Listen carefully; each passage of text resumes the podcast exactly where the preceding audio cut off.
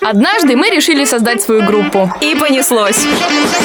Слушай, а как тебе идея? А давай? А как насчет? А как это делать-то? У меня столько вопросов. Тогда нам точно нужны эксперты. Эй,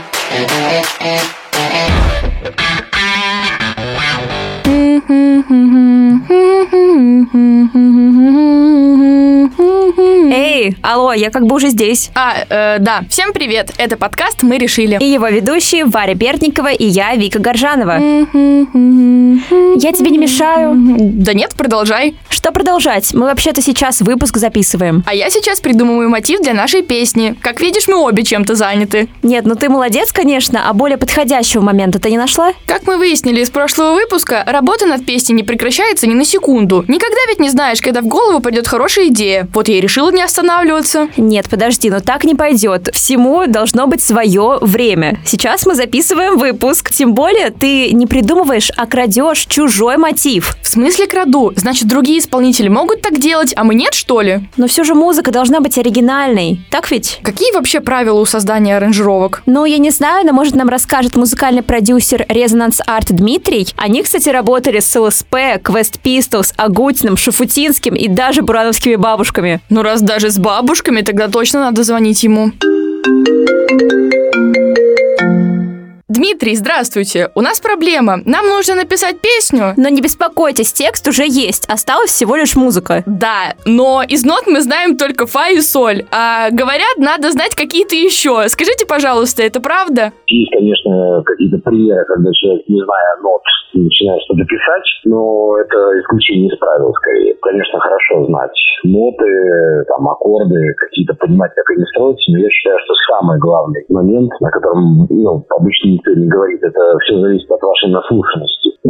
Нужно как можно больше слушать разные музыки и понимать в жанрах, потому что иначе можно стать заложником одного жанра. То есть, ну, условно говоря, если слушать там какой-то Диджея и Дору, ну, и, может быть, еще пару западных, то это очень сильно ограничивает человека в написании музыки. То есть, может быть, пару песен он напишет или пару там мелодий, но дальше он не двинется. Поэтому очень важно, мне кажется, первостепенно это все-таки иметь огромную наслушанность музыки, понимать, чем отличается мюзикл от оперы, знать из каждого жанра хотя бы по одной песне, там, по одному альбому. И параллельно, конечно, хорошо знать, где какие ноты расположены, там, ну, хотя бы на пианино, если на гитаре уж там душа не, не лежит. Ага, значит, у художников насмотренность, а у музыкантов наслушанность. Я поняла. Главное не перепутать. А можно ли вставлять кусочки чужих песен в свою? Вообще-то эти кусочки называются сэмплами. Да, да. Так можно или нет? Лучше, конечно, оригинальная аранжировка, да, но это такая вкусовщина, потому что можно взять какой-нибудь сэмпл и его так переделать, никто никогда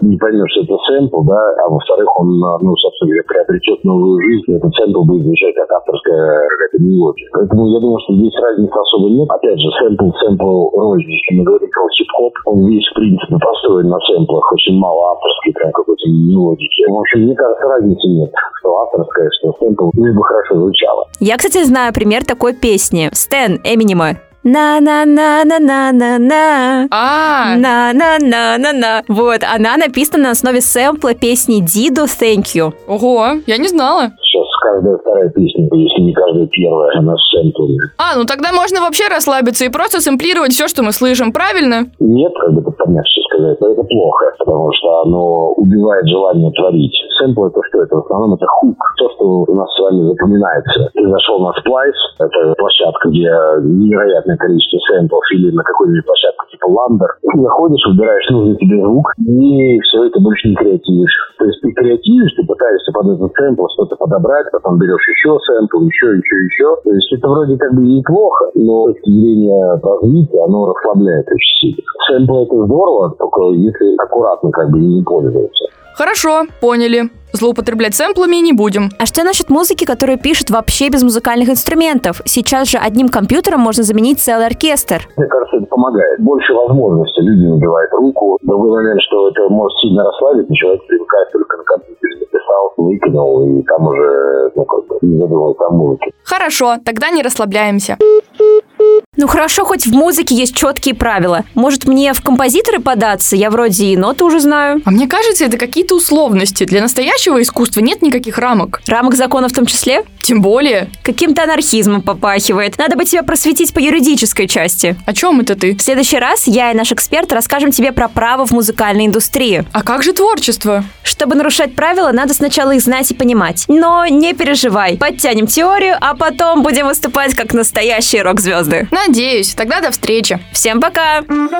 Однажды мы решили создать свою группу. И понеслось.